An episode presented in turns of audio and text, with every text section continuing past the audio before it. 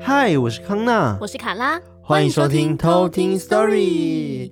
好久没有回到我们的那个偷听课 story 的时间了，没错，上集我都忘记是什么时候了，真的哎、欸，感觉很久，因为我们中间陆陆续续都会有些来宾，对，虽然现在因为疫情的关系，嗯，没有其他的来宾，那我们就来说说大家的故事吧。是没错，所以我们今天呢，一样会带来逝者的故事，没错，跟大家分享。嗯，那我的这边的两位呢，第一位呢叫做小铁妹，小铁妹吗？对，小铁妹，她来自于澳洲，她是。住在澳洲的小铁妹，嗯，她说呢，这是我第一次投稿，有点紧张，然后希望有机会可以听到你们念我的故事，很喜欢你们节目的互动，而且你们声音真的好好听，好舒服哦。哎呀，谢谢这位小铁妹呀。没错，我的脸在那个泛红这样子，没有人看到。好，然后第二位呢是那个清水柯震东。大家真的很爱把自己地名冠那个，对，地名后冠一个艺人的名字。对啊，上次什么中立什么彭于晏，然后这一次清水柯震东，哎、欸，会不会是同个人啊？对啊，然后一直换那个不同地区，对对对，说我老家在那里，然后我现居地在哪里？我们需要有照片证明好吗？请你把你的照片私私讯给我们。以后有取这个名字都需要、那个，对，只要只要你取任何就是艺人相关的啊，什么呃什么附图证明，台北张惠妹啊，然后呃万华。华呃林志玲啊。之类的，请附上照片好吗？对，好了，这个清水柯震东呢，他说呢，他很喜欢我们的分享故事，尤其是请到来宾都很专业。他觉得最印象深刻的呢是简少年的那一集哦。对，他说呢，当简少年说到什么卡到音抽离的那一段的时候，他感同身受，嗯、因为师傅在帮他处理之前呢，他卡了蛮久的，哦、所以这故事呢是关于他卡到的事情。然后他还在后面还说呢，就是。他的故事其实感觉很炫炮，自己讲吗？那我们待会就来看。你好像跟控制梦境是有关系的哦。哦对哦，所以他已经掌握了这个能力了吗？我不确定，我还没开始看他的故事。OK，好。所以他说希望我们越来越好，也希望可以请多一点不一样的来宾上节目。嗯，对，就是因为疫情关系，所以我们暂时请不到来宾，主要是希望大家都可以健健康康，然后先保持安全距离这样子。嗯，对，然后等疫情过去的时候呢，我们再来。偷听 story，没有没有，要一直都要偷听 story。对，再来把来宾们呢，就是全部呼唤回来，请他们一起来录节目，这样子。嗯嗯嗯。那我这边的两位偷听客，一位是熄灯正六星。熄灯正六星，怎么熄灯之后吗？听起来很像 Lights Out 的一个粉丝，粉丝，然后。来这边跟我们玩玩，耐造的教徒之类的，对 对，感觉是。然后他这个故事就关于有一年他们端午节的时候全家出去玩，哦，那时候还没有疫情，所以全家出去玩，然后发生的故事。但他这个故事是。他发生很小的时候，就是他十几岁。发生很小的时候，发生很小的时候，就是发生在他很小的时候。发生很小，我到底在讲什么？对，就是他还十几岁，就是年纪还很小的时候的一个故事，我觉得很可怕，嗯、很可怕。对我自己看是，因为我这样滑滑滑，然后就看故事，看故事，然后就呜呜呜呜 这样，然后就好决定就是他了。OK，我还蛮期待的。然后他说。希望你们可以一直保持你们的风格，很棒。我们的风格就是没有风格。突然又有一个反思了，有没有？我们风格到底是什么？对啊，我们的风格是什么呢？好，请大家留言告诉我们好吗？对啊，什么是我们的风格？对，什么是我们的风格？由你告诉我。好，这种系列。好，那我的第二位偷听客，他是叫做 BL 迷哦。对，这个名字一听就是一个腐女的一个身份这样子。然后这位 BL 迷其实他蛮特别的，是之前有一位叫做罗静投稿的。嗯，记不记得他在第二十六集就是偷听客 story 的时候有投稿，叫做我的妹妹。嗯，那一篇对，那这位毕业罗迷呢，就是上次投稿的那个罗晋的共同好友。嗯嗯，对，就是他妹妹，他们三个人是好朋友这样子。嗯嗯嗯，对。好，那这一次呢，一样是卡拉一集，我一集，对，不一集。你你 你一集，你你先说，我先说，你先说，我先说，你先说。鬼故事接力。对，没错。好了，那就我先说好了。好，对，因为我刚刚先念出偷听客的名字了。没错。那我就会先说小铁妹的故事。小铁妹。那我们接下来就来偷听 story。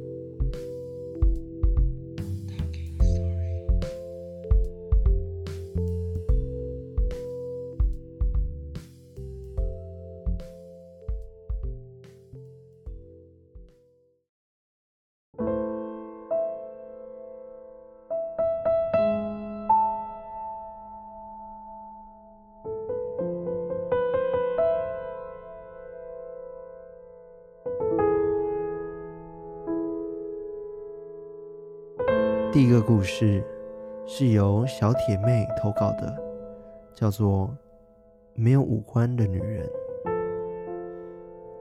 这个故事大约发生在十年前。我的一位前同事叫做阿东，他是一位年轻有为的好青年。离开家乡到南部的一间有点名气的餐厅做内厨。有时候晚上下班，因为通勤，觉得实在有点太危险了，所以他就拜托我在这个地方帮他看看有没有适合的房子。看他那么努力的份上，我帮他找了一间在市中心的透天厝，里面有几间分租套房，离公司不远，价格也算合理。看了网站的介绍，他也蛮喜欢的。于是我就帮他约了房东看房。当天看房的时候，因为他上班无法到场，所以我就帮他与房东做接洽。房东带我上了三楼，在位于左边的一间房间，一进门有一间小卫浴。整个房间的房型是方形的，右边前方的角落有个直立式木头衣柜。房东说，床垫也都是新的，很干净。当下我听完也没有多想，只觉得房东好贴心。接着房东带我到一楼，我就问了房东：“哎，所以约要怎么签？”他说：“可以先住住看啊，喜欢的话再签久一点也没关系。”后来我把这件事情转述给阿东听后，阿东觉得哦。很不错，就约了房东签了约。刚开始住进来的时候呢，都没有什么异状。如果硬要说有问题，那就是对面的邻居很特别，总是喜欢不开灯，然后使用电脑，然后门永远都开一个小缝隙。不过阿东什么都没想，只觉得哦，就是个怪邻居吧。某天，我去阿东的租屋处等他下班，一起逛夜市。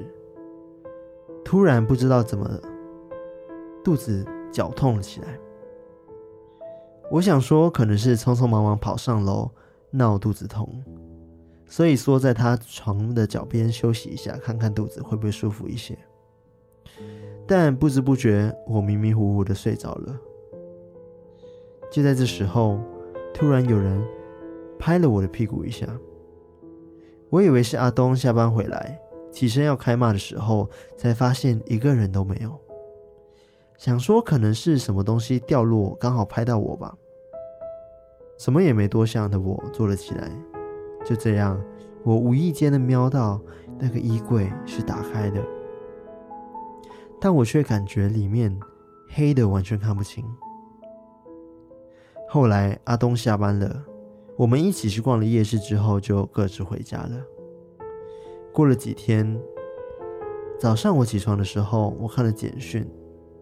阿东说，他昨天半夜肚子痛，跑去挂急诊。我不以为意的想说，哦，可能是吃坏肚子吧。然后跟他碰面之后，他才缓缓的说起那可怕的经历。他说，昨晚下班到我租屋处的时候。把摩托车停好，他看到地板有个十块钱，他把它捡起来了，想说隔天可以买个手摇杯来喝。上楼梳洗完毕后，开始打线上游戏，玩着玩着就累了，想到隔天还要上班，得休息了。就在睡到一半的时候，他的肚子突然痛得全身冒冷汗，他心想还是赶快去挂急诊吧。就这样，他抓着包包走出房间的时候，不知道是不是太痛了，所以出现了幻觉。他见到一个披头散发、看不见五官的女人从楼梯冲下来，对着他用台语喊着“咋抠天蛙”。他在心里想着：“不是吧，这是幻觉吧？”后来他转身往楼下走的时候，那个女人从楼下往上。冲过来，然后一直说着“咋抠天蛙”。他这时候吓傻了，也不顾那么多的冲到一楼停车场，把捡到的十元往地上丢，然后骑着车就去附近的医院挂急诊了。他跟我说完的时候，我气得鸡皮疙瘩。后来陪他去了一个婆婆家收惊，照惯例他什么都没说，只说要收惊。阿婆带着一大把香，然后领着他到门口的板凳上，叫他坐着，随后点燃了香。开始嘴中念念有词，香在身上画呀画，没几分钟，阿婆拿着那一大把烧一半的香，但奇怪的是，她的香灰却没有断，就像一团很乱的头发一样。她给阿东看，她问阿东说：“你看到的是不是像这样子的人？”阿东愣住了，可以说是从头皮冷到脚。阿婆说。这是阿东的冤亲债主来找他的。后来阿婆又语出惊人的说：“房里面也有一个，房里面的那个是生病离开的，个性龟毛，不喜欢人家动他的东西。”听完阿婆说的，我想起肚子痛的那一天，我被拍了一下，不知道是不是在暗示我不要在他的房间。然后阿东半夜肚子痛。可能也是暗示阿东搬离这间房间。后来又想起房东所说的：“先住住看啊，喜欢再签久一点就好了。”啊，还有床啊，我都换新的喽。想起这件事情，阿东也不敢住了，赶紧联络房东要退租。后来大概跟房东说了一下经过，只是看到房东的眼神有些飘移。然后嘴巴想说，又说不出什么。还完钥匙后，我们就赶快离开，回到老家。阿东把事情的经过跟爸妈说了之后，他去了一间大庙处理了这件事。处理的经过我就不清楚，因为没有陪同，只知道大概花了三千六的台币的纸钱。之后，阿东再去阿婆那里收了一次金，阿婆一样拿着一把香画着阿东，画完之后。一样给阿东看，香明显变正常多了，就像是一般的香烧了一半，烧过的地方都会断掉，不再像是一团头发一样乱了。事后还有一件事，我也忘了跟阿东说了，在阿东被冤亲债主找到之前，我在上班的时候遇到过一位路人，他走进来的时候，我以为是要用餐的客人，但他只跟我说：“你的朋友。”也就是阿东，有跟别的女生在一起。刚刚听完的时候，我一头雾水。后来那个先生要离开的时候，跟我讨了六百元的红包，还画了一张符给我。现在想想，会不会那个先生说的女生就是那个冤亲债主？然后画的那张符其实是要给阿东，不是给我的。这我就不知道了。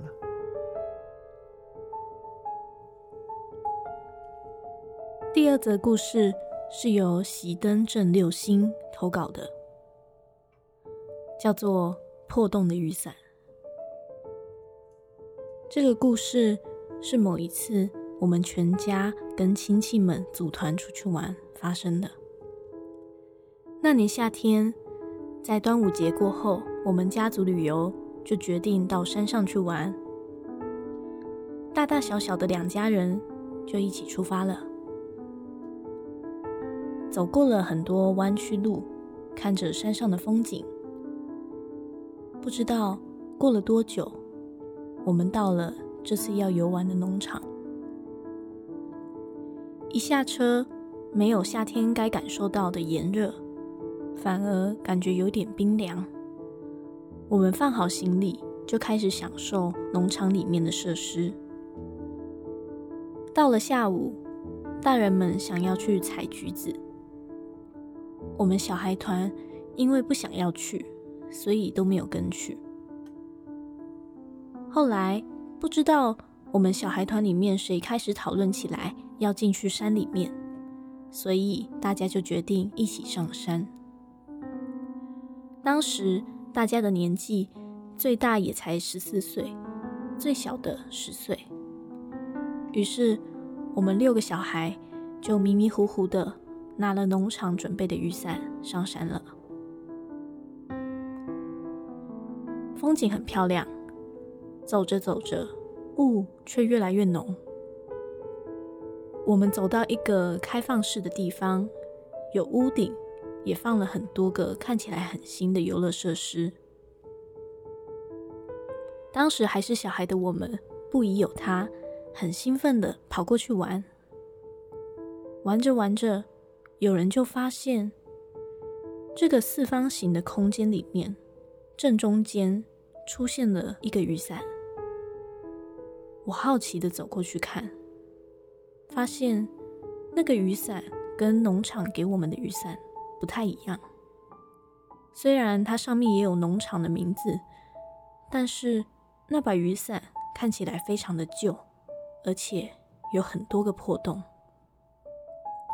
这时候，突然旁边的小孩们开始乱成一团，有人叫，有人哭。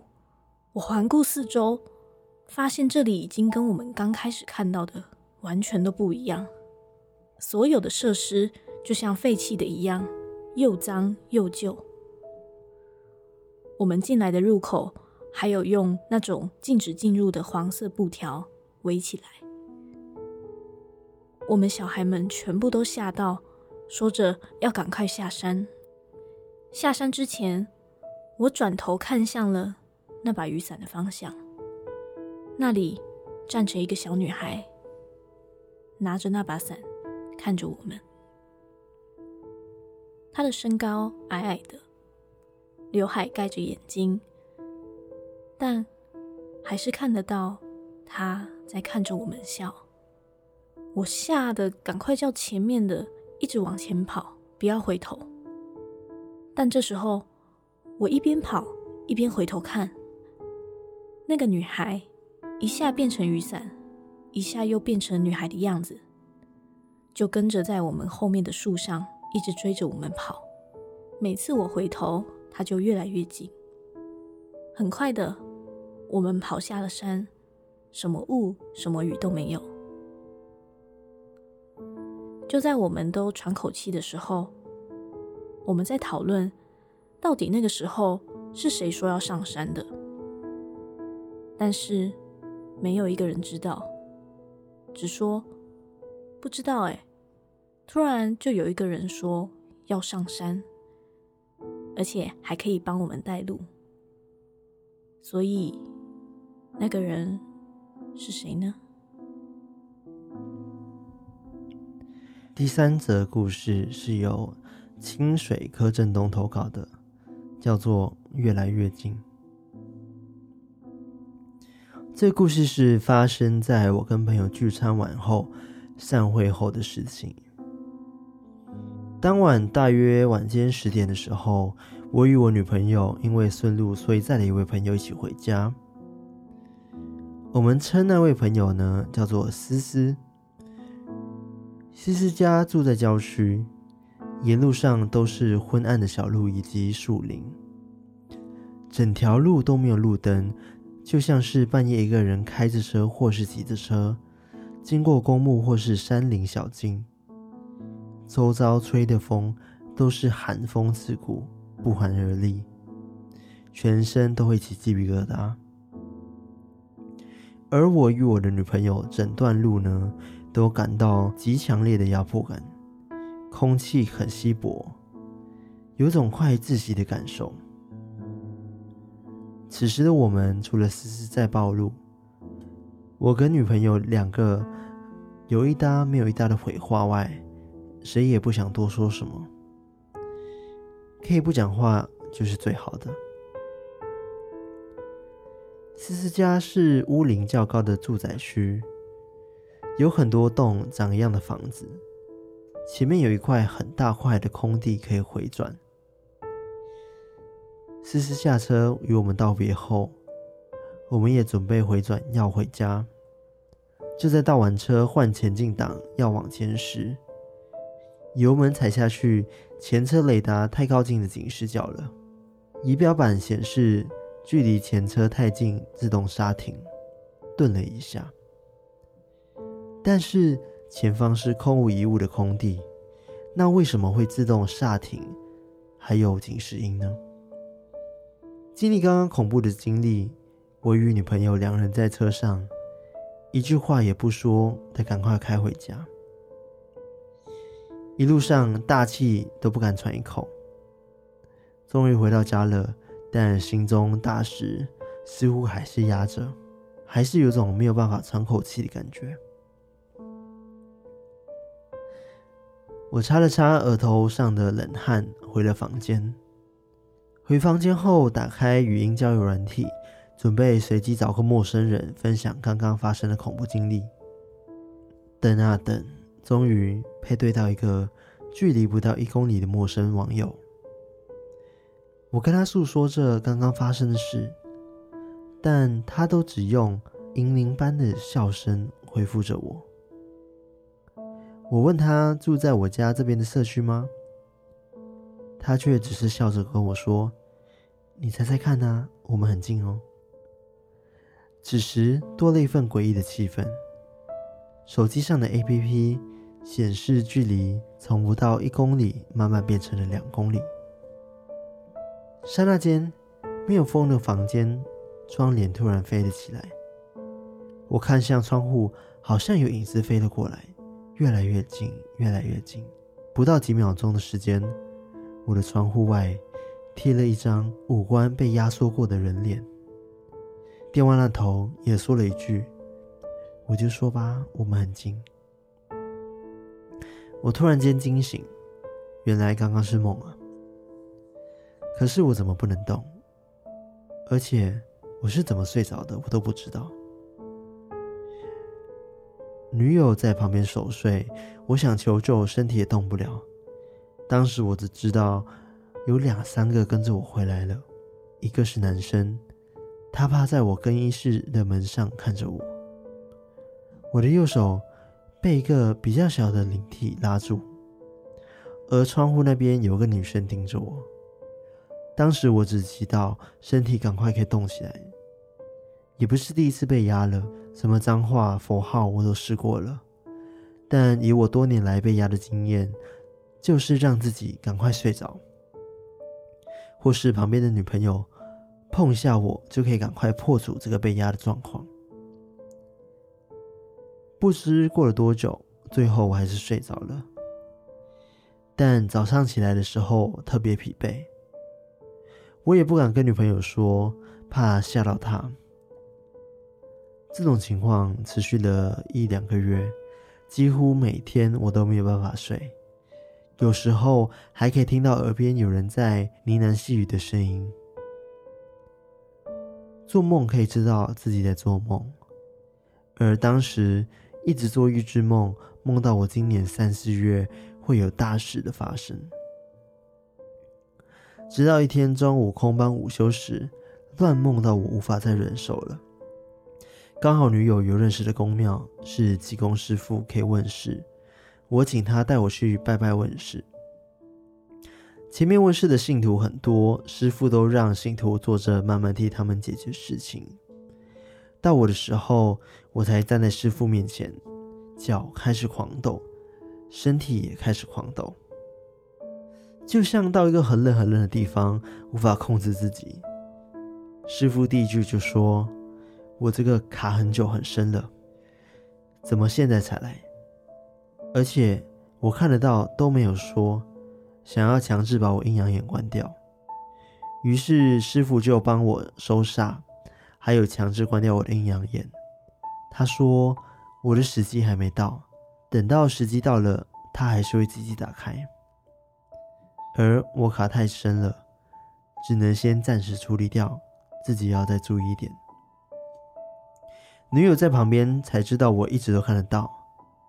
我不说的原因是因为说了大家也不相信，而且让灵体知道自己感应得到或看得到他们，对自己未必是一件好事。总之，过了师傅帮我处理之后，一直到现在也没有发生什么事情了。除了中间发生了一些小插曲，有关于梦的以外，都没有事情发生了。说起当时送思思回家的时候，当时回转的空地，其实我是有看到灵体在前面的。这也是我为什么看得到，或是感觉得到有人在更衣室看着我，跟拉着我的手的原因了。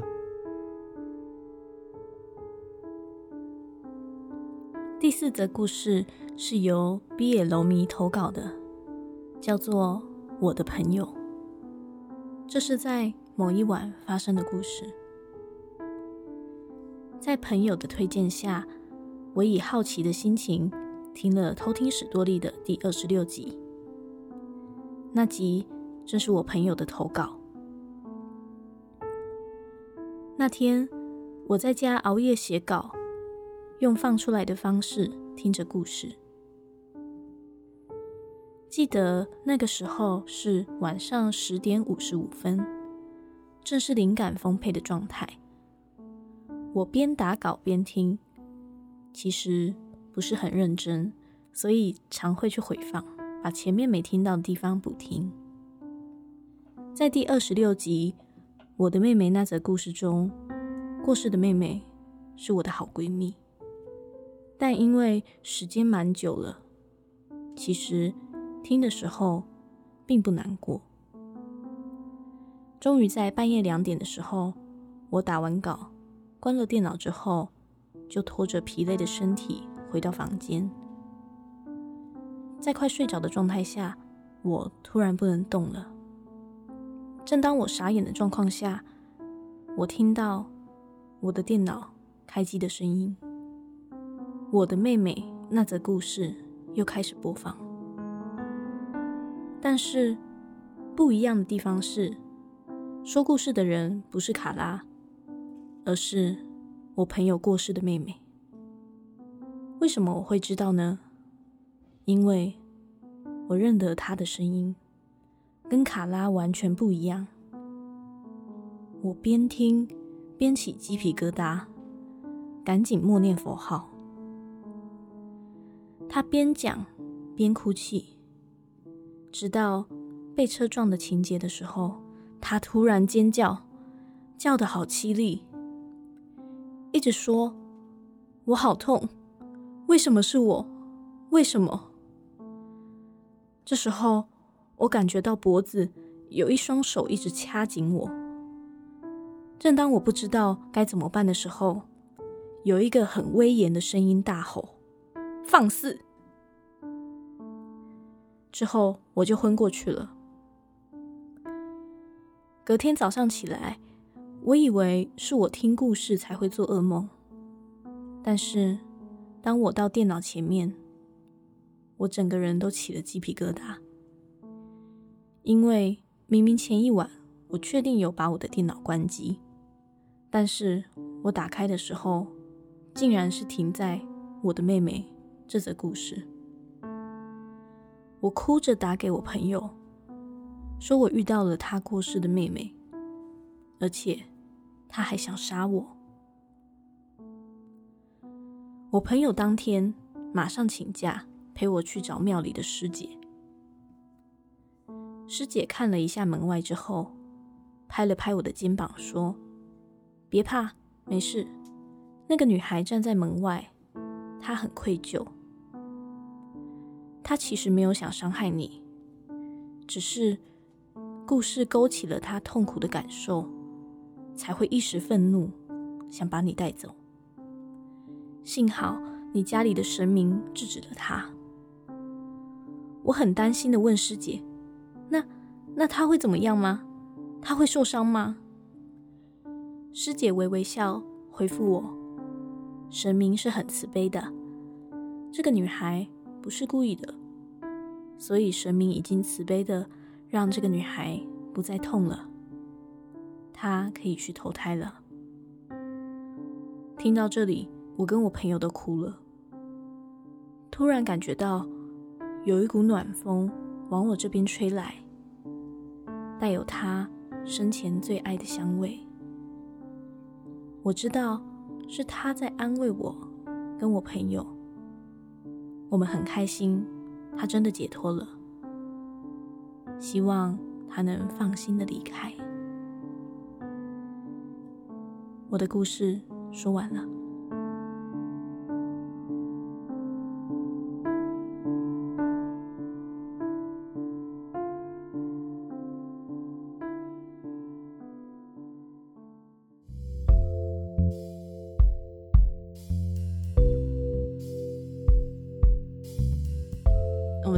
先从第一个故事开始讲好。我觉得每一则故事都好多点可以讨论。对，而且我发现我这一次的故事都很长，对，长到爆。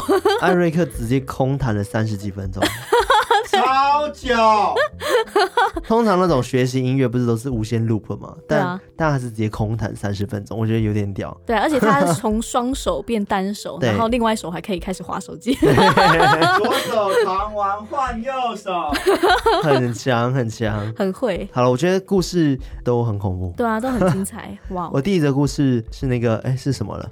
咋扣青蛙啊？对对对对，请原谅我不标准的台语哈。对，其实他念了非常多次。对我念了非常多次那个咋扣青蛙，我剪了一个 比较比较为标准的。对对，而且我念一半的时候还问说，哎，这个怎么念啊？对然后大家都在教学。我一直念什么杂科香蛙？对。但听听起来蛮像的啊，对啊，但就是那个口音，你知道？嗯、好了，那不是重点，对，就是他租到了就是可怕的房子，嗯、又是租到凶宅这件事情，对，而且还一次有两个，嗯，真的就是告诫大家不要在路上乱捡东西，就对就对，即使是十块也不要捡，嗯，吧所以他房间。感觉就发生什么事情，然后房东才想说：“哎，你先住住看嘛，搞不好你就是就习惯嘛，没有 feel 嘛，对，你没有 feel 再签下去嘛，对不对？” 结果有 feel，结果 超有 feel，而且他们 两个都肚子痛。对啊，为什么就超怪的？我也不知道为什么，就是整个很诡异。嗯，然后还被拍了一下。对啊，像我自己也是。不喜欢没洗澡就坐到床上，床上。对他可能是 要去坐那个床，然后他就哎不要坐，还没洗澡，对啊，做什么？这是我的东西，不卫生，对这种概念，消毒，对啊，因为师傅不是也说，就是他不希望别人去碰他的东西，嗯，对，所以我也觉得有可能是这样，但我觉得很怪啊，因为。他那张床应该是已经换新的了。哦，对，哦，应该是说那个灵体可能还对这个房间是有记忆的，所以他觉得那个是他自己的床。对，即使他换了新的，这还是我的床。对，而且房东刻意讲的这句话，可能就是那个床有发生什么问题，他才讲。他还特地换掉。对，才说他换了新的床这件事情。哦，对啊，讲到被拍这件事情，我好像以前有跟大家讲过吧，就是我睡觉睡到一半被拍。哦，有吗？有啊、你什么时候有这件事情？就是、是近期？不是不是，就是我刚来台湾的时候，我在念那个侨大的时候，嗯、然后因为我们学校是住林口嘛，林口师范，然后、嗯、然后在学校好像是要考试吧，那周我是考试周，那我就在呃宿舍里面睡午觉，嗯，结果我睡过头，就稍微睡过头一下子，嗯、然后忽然间有个人用力的拍我的头一下，哦、有我知道这个故事，对啊，我好像有说过吧，忘记在哪一集说过了，嗯嗯嗯，对啊，拍了我一下，我是惊醒。然后就看一下时间，说：“哦靠，我差点要迟到了。”对啊，对啊，有我记得这个。然后我就想到这件事情，我就觉得哇，很奇妙，就是那个灵体在帮我。他说：“哎，起床了，麦克困呐。”对，可能可能是之前在这个房间的灵体。对，他可能曾经学霸型的灵体。对 对，然后赶快叫我去学习，这样真好。对，所以我觉得嗯很奇妙，因为那种感觉很真哦。因为我不知道你有没有这样的感觉过，只是突然间。真的很像被人这样打了一下，弄了一下下，对，然后你就起来了，然后起来的时候还有一种余韵的感觉，就是感觉刚刚真的有一点痛痛的，刚被打过的感觉。对，然后你起来之后发现旁边根本没有人，这件事情就真的很诡异。还是你室友揍了你？完全，我确定没有，因为不可能，这是真的不可能。因为我那时候回房间的时候已经都没有人了，大家可能都在自习室休息之类的。嗯，就我想要回来睡个午觉这样子。嗯，对啊，反正就很诡异。嗯。啊！而且那个杂口青蛙好逼迫，杂口青蛙，杂口青蛙这样对，在那追你耶！哇，不不追你，追这个小铁妹。所以这个石块是从那个人离开之前就掉到现在，都没有人捡嘛？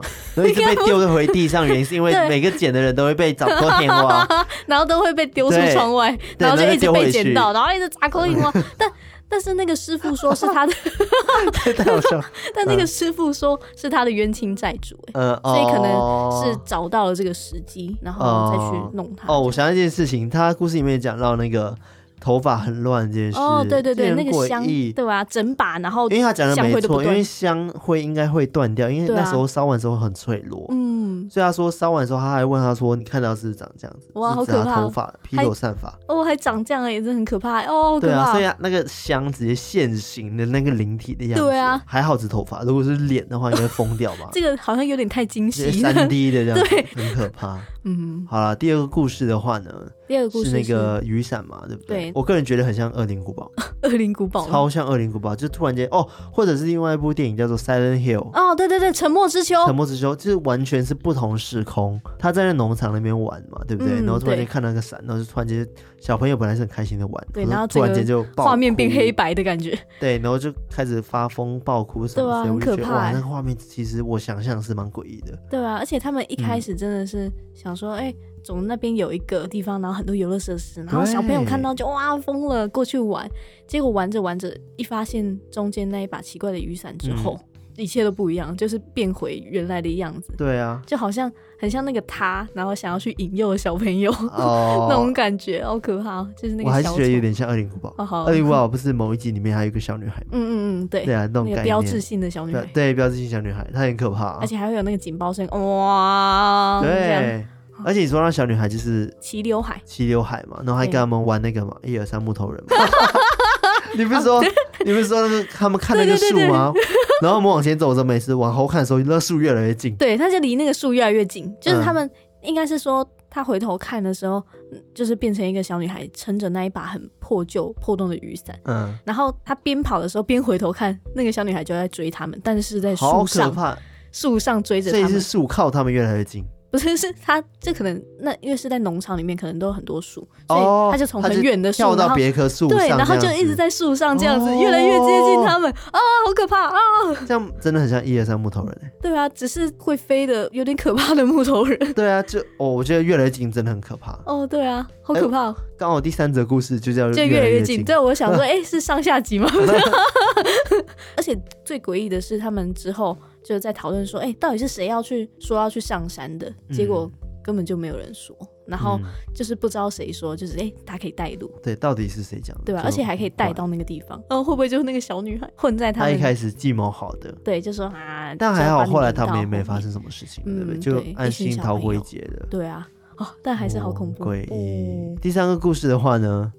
先一个疑问，就是为什么有女朋友还可以玩交友？对啊，我听到这里的 时候，我那边 有点愤愤不平，你知道吗？如果他是对梦到的话，就先放你一马。没有，他梦到就代表说他现实生活中有这个 app，他才会梦到啊。哦，日有所思，夜有所梦，开始拆散他们，乱讲，挑拨离间。没有啦，我觉得好了，每个人的那个什么感情的那个。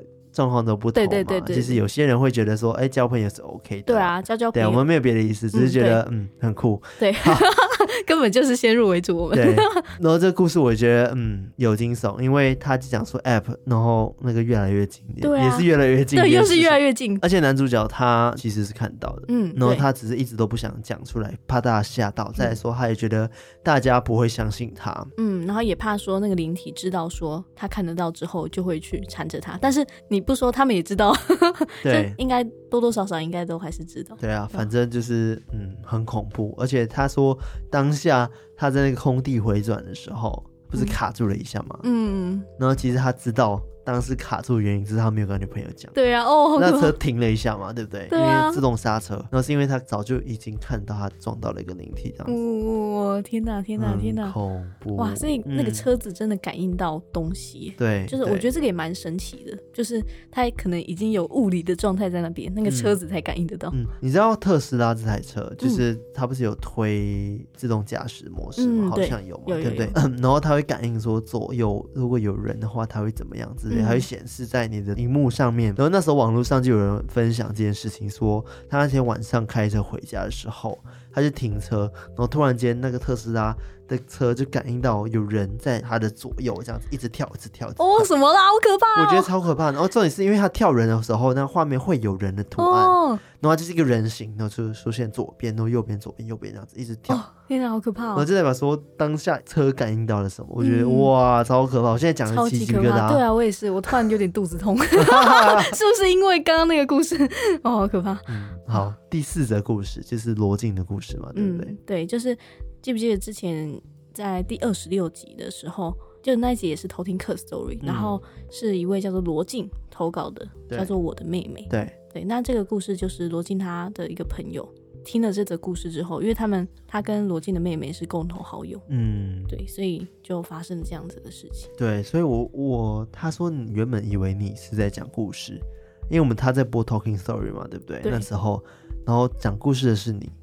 嗯，就是原本他嗯一样在听那一集，然后。就是边听，然后边打他的稿，然后打完之后他也就去睡，他也同时听到，他也把电脑给关起来，只是在睡觉的时候，他就听到他电脑开机的声音，然后就在播那一个我的妹妹那一集。对，但是是讲的人是他的妹妹本人。对，就是那个已经过世的妹妹的本人。对，然后还说自己很痛，然后自己对很辛苦，我觉得哇。然后他也感受到就是他掐着他什么的，我就觉得哇塞，太可怕了。嗯哦，好险就是。之后，罗晋他妹妹就是可以真的去好好的投胎。嗯，对啊，嗯、这个故事我觉得其实是蛮难过的啦。对啊，就是希望呃那个罗晋的妹妹她可以，应该不是罗晋妹妹，就是其实那个妹妹本身的名字就叫罗晋，就是当初这位投稿人，然后他就以罗晋的他妹妹的名字来投稿。对，那希望罗晋可以在就是另外一个世界，或者是到一个新的地方会更好这样子。对，因为他也有提到说。就是虽然这件事情已经过去一阵子，但是对他们的影响都还是很大。但是他们现在的感觉是欣慰的感觉比较多，而不是难过。嗯，对，因为他们知道说那个小静她已经不会再疼痛了。是，嗯，好，我刚刚忘记讲一件事情，就是那个。清水柯震东啊，嗯，他除了跟我们说我们只是讲故事很喜欢之外，他也说什么这是他第一次投稿，因为他很懒，然后他不想打那么多字。可是呢，听到好多偷听客投稿，让他受不了了了，我就要来分享。来来来，都来都来。对，我觉得很可爱，受不了了了。对，我刚刚忘记讲这件事情，我就觉得好可爱，你怎么那么可爱啊？清水柯震东。好了，我们今天跟大家分享偷听客 story 就到这边，就是。四则故事都蛮长的，真的，而且都真的很精彩。对，希望大家喜欢今天的故事。嗯，那喜欢我们节目的话呢，记得到我们的 IG，然后 Apple Podcast，然后五星评论留言。然后还有就是可以到我们偷听客社区，然后跟我们互动。然后当然还有在 Spotify，然后还没订阅我们的朋友们呢，也欢迎大家订阅我们的频道，然后分享给更多的人。那如果你有一样很好的故事的话，都欢迎投稿。没错，继续投稿给我们，跟我们分享。没错，有缘都会被念出来的。是的，好，那我们今天就到这边喽，下次再来偷听 Story，拜拜。拜拜。